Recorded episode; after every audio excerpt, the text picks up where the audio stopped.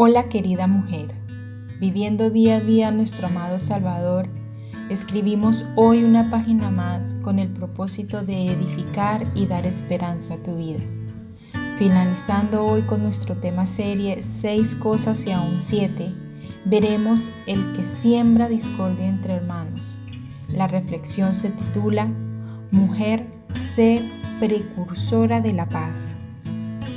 Antes que nada, debemos entender a qué hermano se refiere aquí el texto.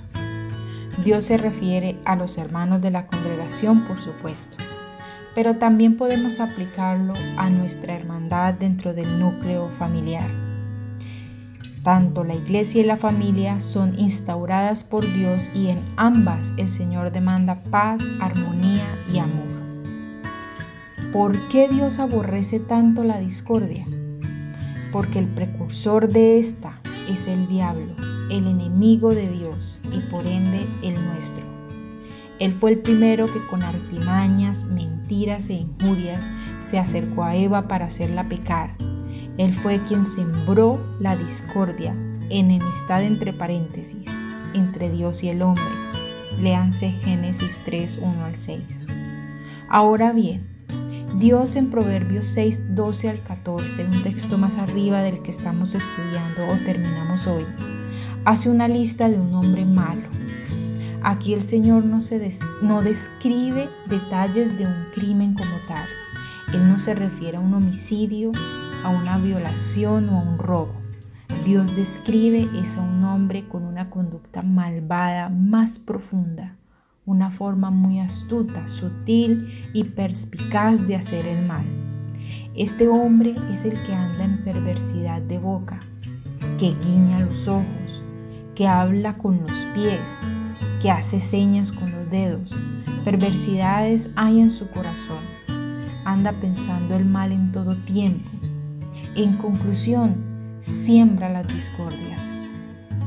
Dios nos está desvelando totalmente el carácter detallado de un prospecto de homicida y de otros corruptos más. Todo puede comenzar con guiñar el ojo y terminar en un homicidio o en un robo.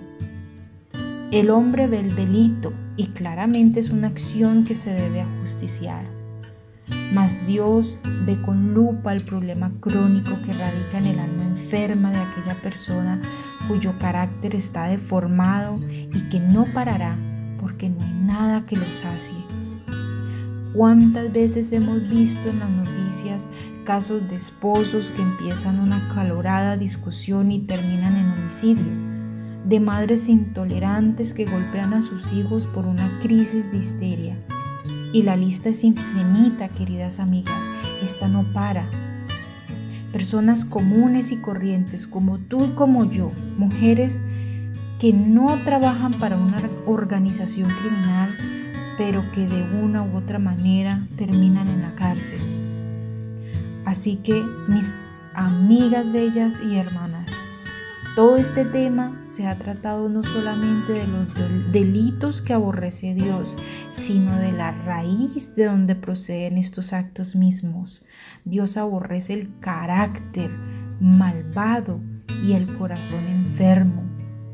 Dios está haciendo un llamado a todos los hombres para que se arrepientan. Hechos 17:30.